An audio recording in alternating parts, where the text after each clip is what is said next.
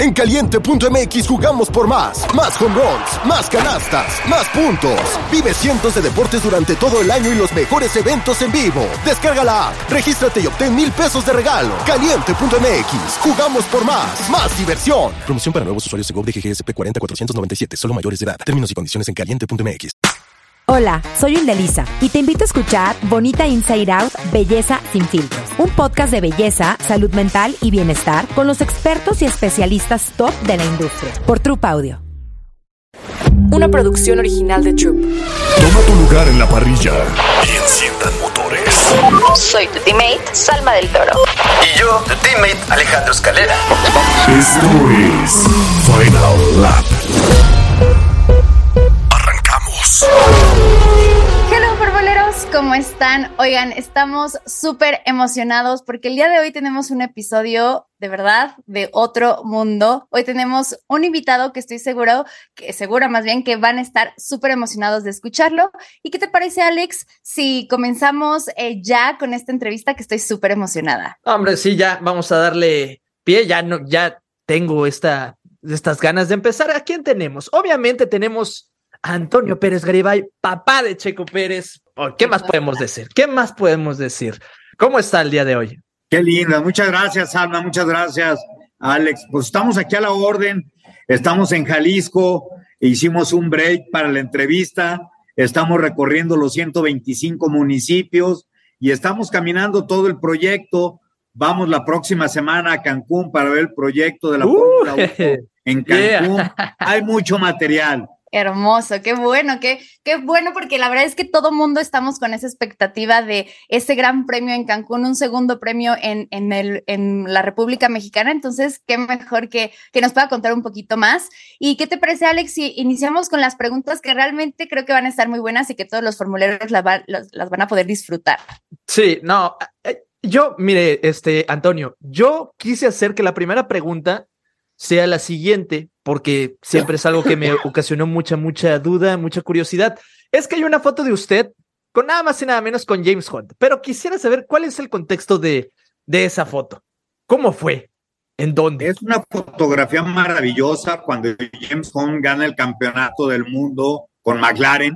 Eh, él viene a México, él es amigo de una amiga mía lo personal, de Verónica Castro, y Verónica Castro me invita a convivir con él en el Autódromo Hermano Rodríguez. Era la carrera del premio Novedades en el Autódromo Hermano Rodríguez y James Hunt estaba de visita.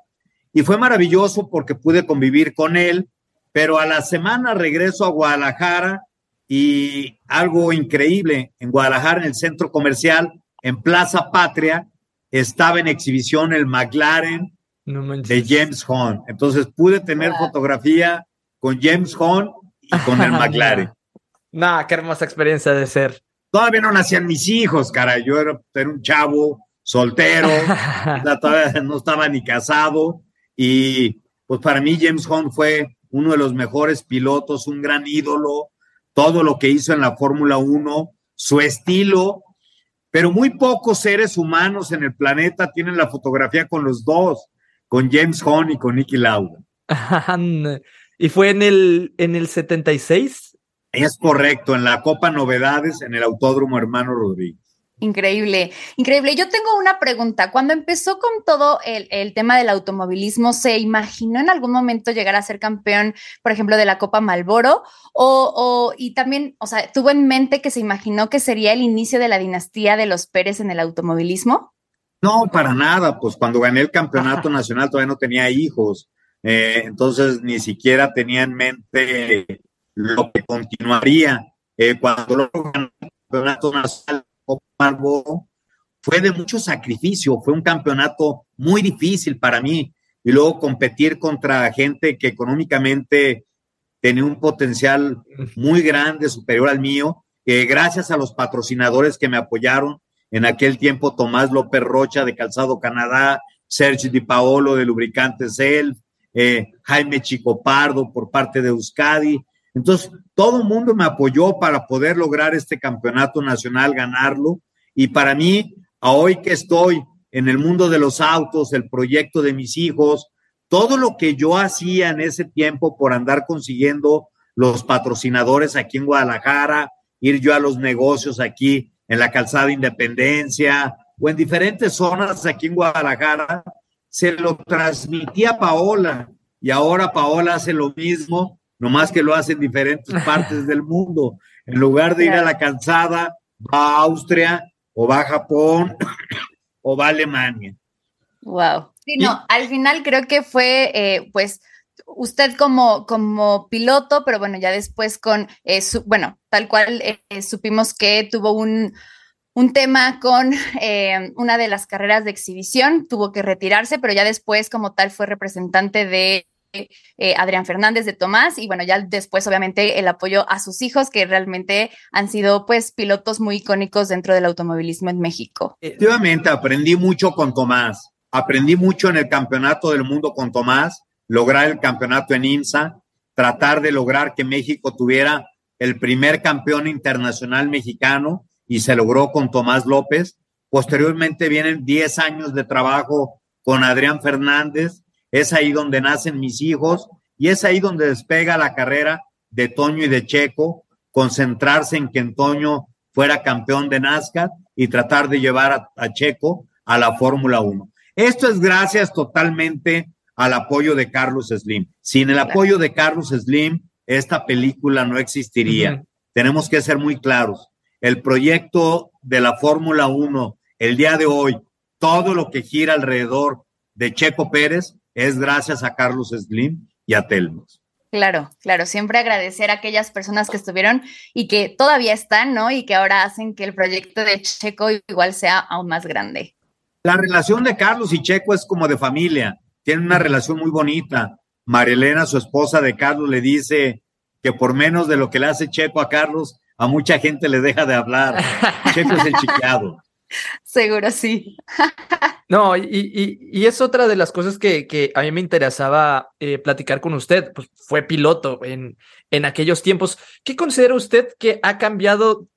O sea, en su perspectiva, ¿qué ha cambiado de cuando usted corría en cuanto al automovilismo en general a, a la actualidad que, que le cuenta Checo, que usted puede ver? ¿Qué es lo que ha cambiado y qué cree que se ha mantenido como tal? el precio, el mm, precio hoy okay. es muy, muy elevado, o sea, es muy alto. Hacer automovilismo el día de hoy en cualquier categoría, hasta en el kartismo.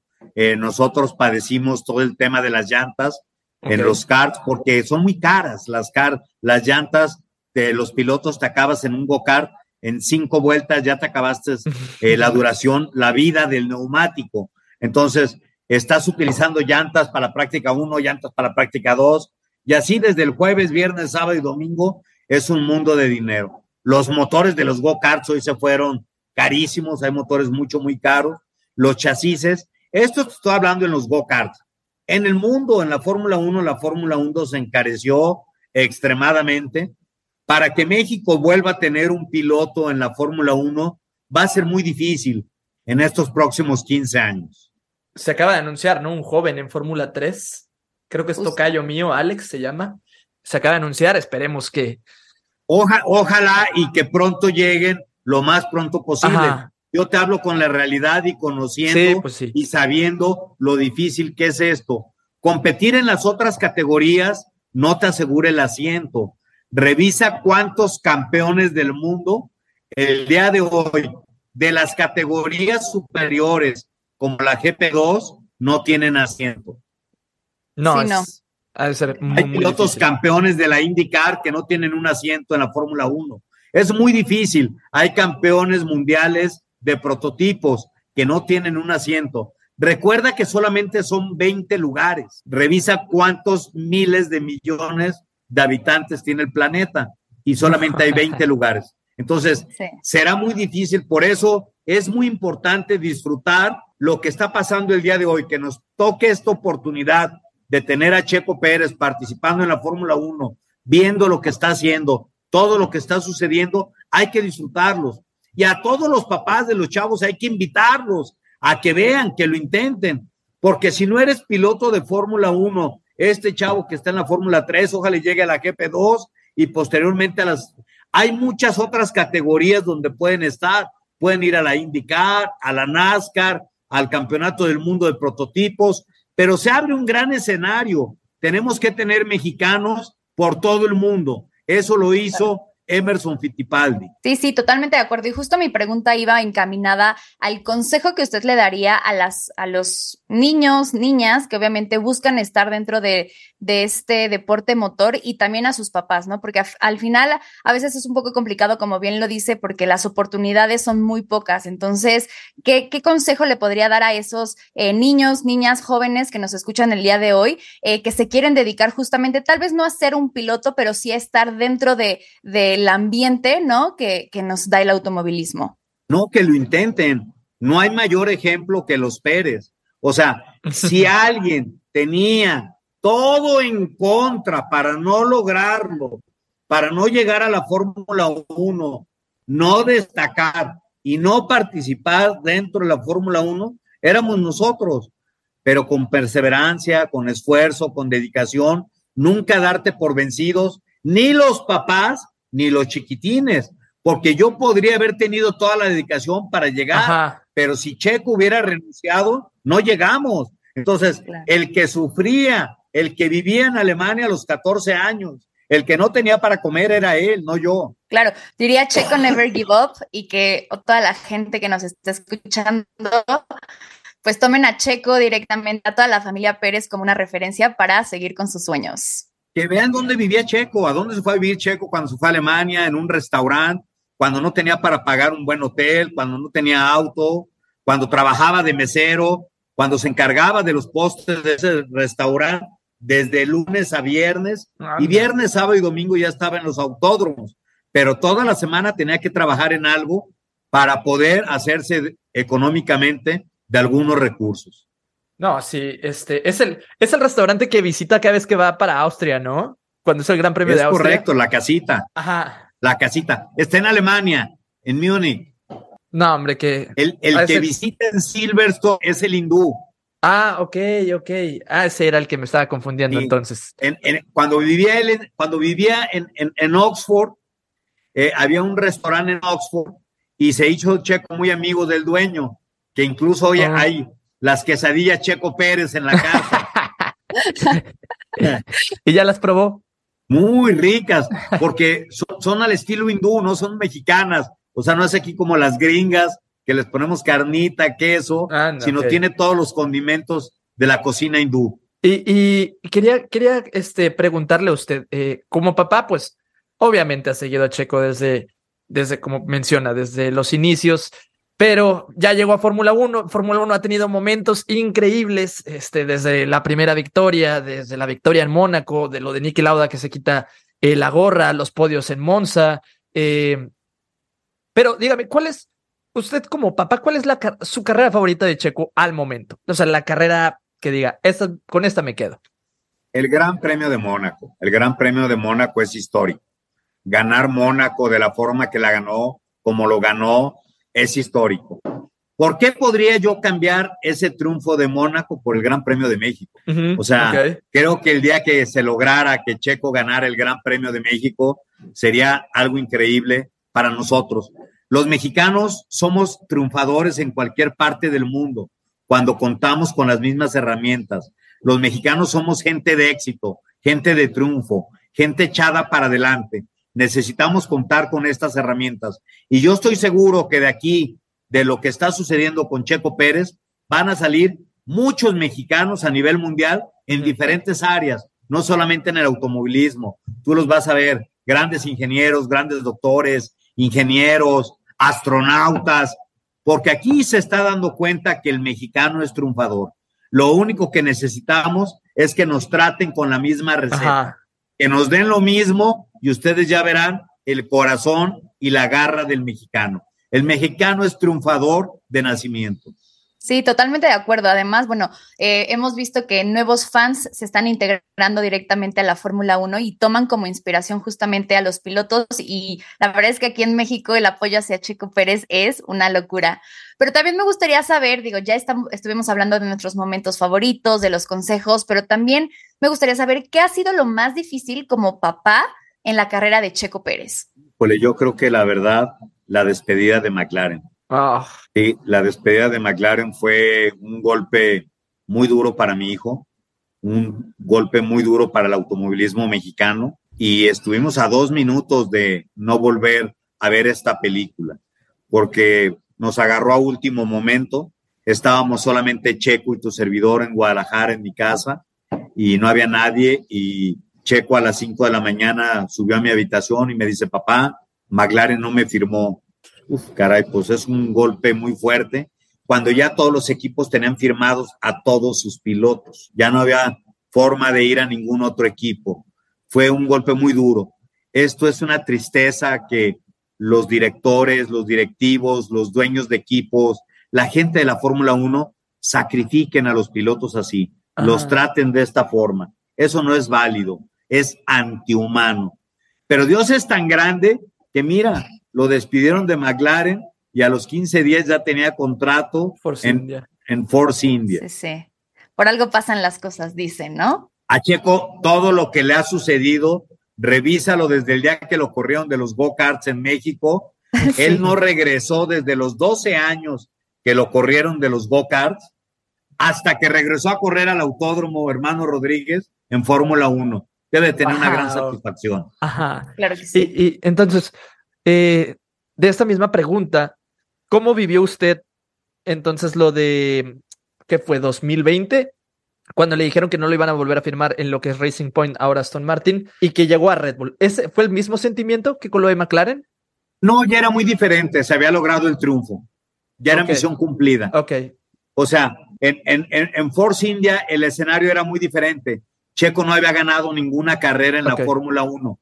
O sea, yo te voy a ser sincero, la despedida de, de, de, de, Racing Point es peor que la de McLaren, porque es una traición muy fuerte después de lo que Checo hizo por el equipo, salvar a los 350 trabajadores, echarse a todo el equipo. Si Checo no hubiera hecho estas buenas negociaciones, creo que hoy Checo podría estar en grandes problemas legales después de todo lo que se echó a la espalda por salvar al equipo y a su gente.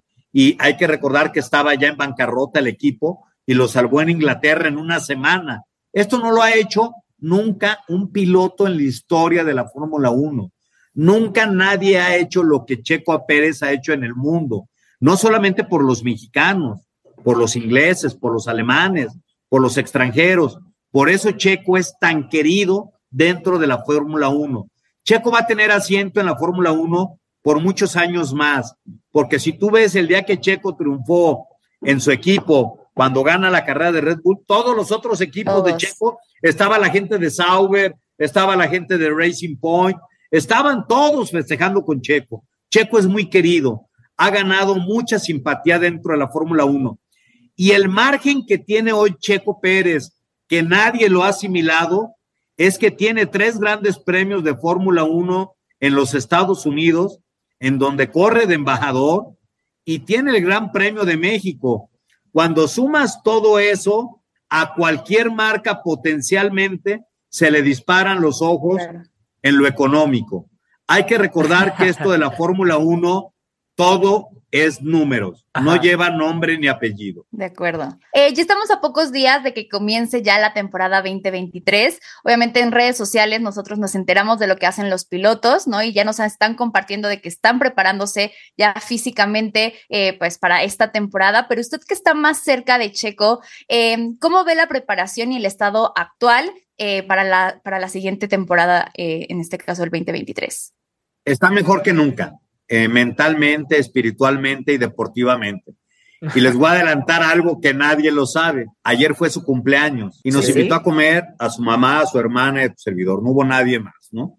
Y Paola le hizo un regalo de que Paola sabe perfectamente la medida y le regaló un pantalón divino que a Checo le encantó de una marca que a Checo le fascina y se lo regaló en la talla que es Checo, en la que Checo ha arrancado todos sus campeonatos. Pues ahora les quiero decir que no le quedó, le quedó grande. o sea que físicamente va muy bien. bueno, eso nos da esperanza entonces. y me gustaría de que, eh, ya casi por, por cerrar, pero que, que nos dijera ¿Qué sigue para el automovilismo en México? Usted, en su, en su opinión, ¿qué, ¿qué cree que le espera a México en automovilismo? Le esperan cinco años maravillosos.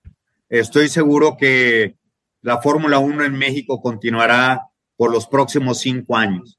Estoy seguro que el Gran Premio de México será muy importante mantenerlo los cinco años porque ha sido el mejor Gran Premio por muchos años a lo largo de la historia de la Fórmula 1.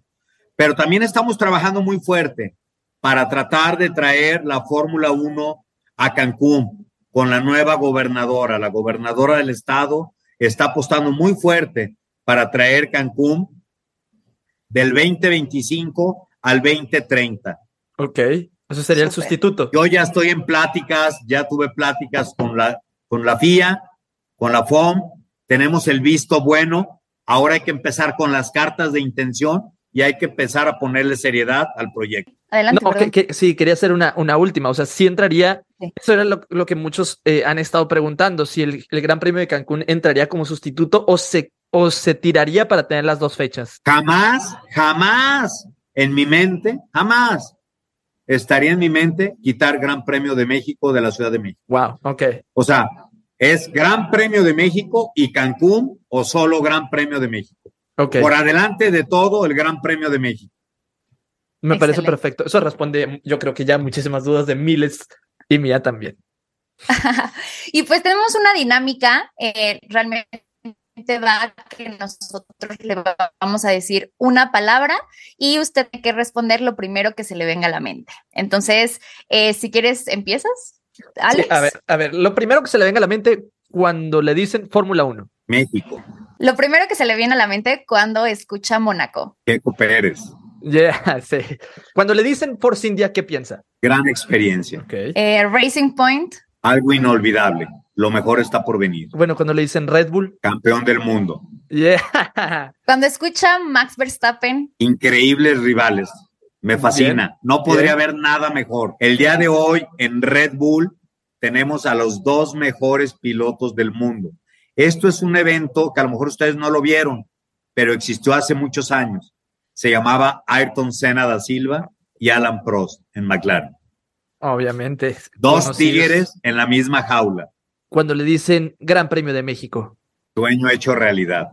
¿Qué, qué piensa cuando escucha el apodo viejo sabroso? No sé si se lo dicen a Checo o a mí.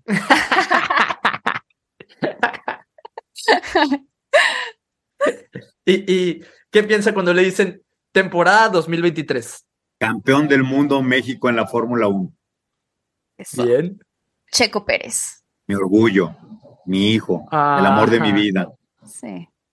Todos somos Pérez. Y por último, esta, esta está de chiste, esta está un poco de chiste.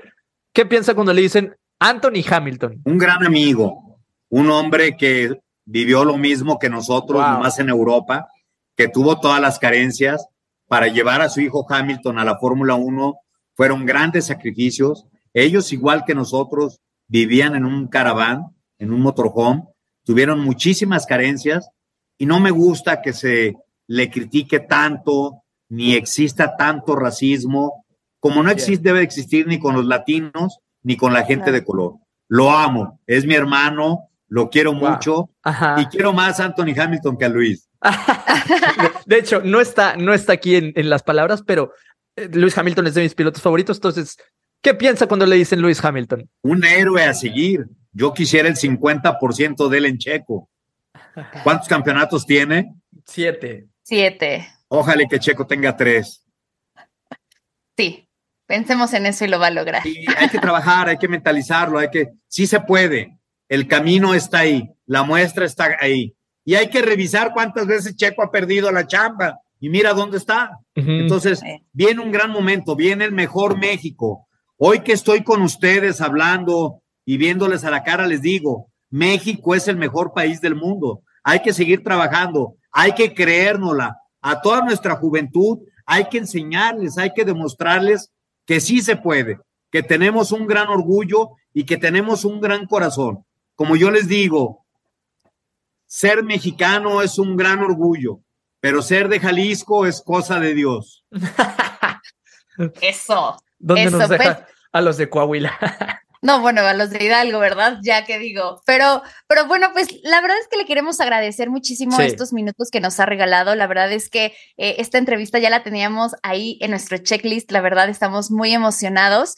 Y pues eh, también agradecerle, porque al final eh, yo siempre he dicho que todas las personas que están triunfando tienen un equipo, ¿no? Más allá del equipo profesional o el equipo laboral, también una familia. Y creo que justamente pues todos los integrantes de la familia Pérez han hecho que igual Checo esté ahí. Entonces, bueno, pues agradecer eh, su tiempo y pues, eh, pues cuando quiera regresar aquí tiene las puertas abiertas. Muchísimas gracias. Ya saben ustedes la fórmula, ya tienen a todos mis contactos. Con mucho gusto, en cualquier momento volvemos a hacer algo. Adelante les voy a traer muy buenas cosas que no les pude comentar, pero hay grandes, grandes noticias. Y unas de ellas por ahí, tengo dos nuevos pilotines de cuatro y seis años Uh. ya participando en karts. Les voy a dar una exclusiva con ellos. Nadie la ha tenido. Su nombre, Perfecto. Checo Pérez y Sebastián Pérez. ¡Ojo!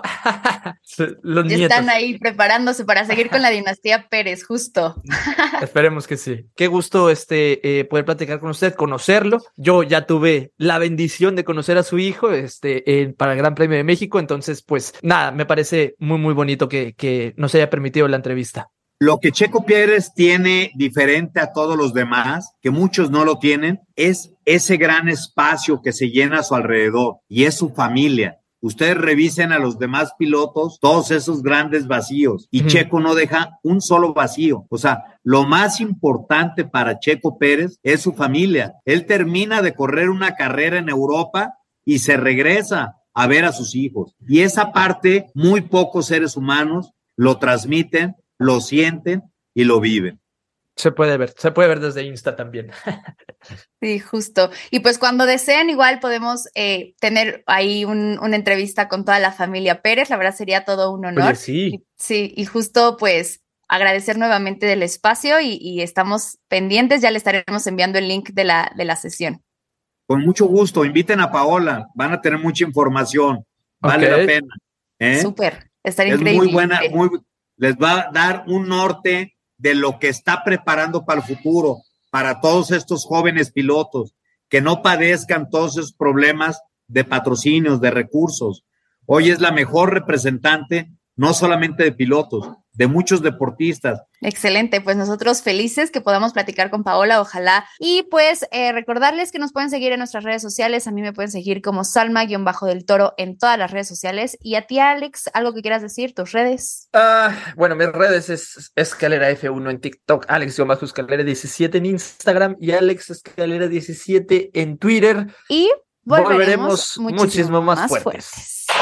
Bandera Cuadros. Final Lap. Una producción original de Troop.